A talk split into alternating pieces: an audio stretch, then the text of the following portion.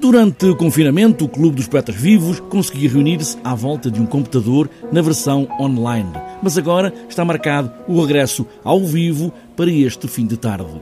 Como vai já anunciar Teresa Coutinho, que é a cara e tem sido a cara do Clube dos Poetas Vivos, em vez do hall de entrada do teatro, agora a reunião é no Salão Nobre, mais arejado a lutação, digamos assim, do clube, que era uma coisa bastante livre, já não vai ser tão livre, pelas questões, enfim, que têm a ver com, com a pandemia e, e, para que tudo, tudo seja assegurado, e vai-se passar no São Nobre e teremos eh, as leituras da Sofia Dinger e do Nuno Pinheiro, atores convidados, eh, e continuaremos com a conversa, com as perguntas do público, com a conversa aberta ao público, eh, mas obviamente, pronto, com algumas eh, diferenças que eventualmente depois se calhar se vão esbater quando tudo isto, enfim, também se acalmar, não é? Para esta primeira edição ao vivo, o poeta escolhido é José Carlos Barros, que até podia ser mais conhecido por ex-deputado da Assembleia da República, mas não no caso de Teresa Coutinho, é pelos poemas, mas também por esse lado mais rural do poeta. Exatamente, é um, é um homem ligado ao mundo rural e isso transparece, isso está eh, na sua poesia.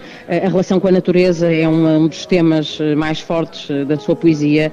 E, e, pronto, e aliás, faço esta pequena inconfidência. Eu sei que o José Carlos não levará a mal. Nós temos uma pequena folha de sala que fazemos sempre circular. Neste caso, ela não vai circular, vai estar disponível para ser vista nos telemóveis, mas uh, temos sempre uma fotografia do autor e neste caso eu pedi ao José Carlos, como peço sempre, que me enviasse uma fotografia sua e ele, em tom de brincadeira ou não, não tenho a certeza, uma delas era em cima de um trator. Portanto, eu achei alguma graça uh, uh, que, que, enfim, que essa relação com a natureza até na fotografia da Folha de Sala estava presente. E os poemas podem ser tantas coisas e neste caso, ainda ao telefone, Teresa Coutinho lê um pequeno poema de José Carlos Barros. O amor maior.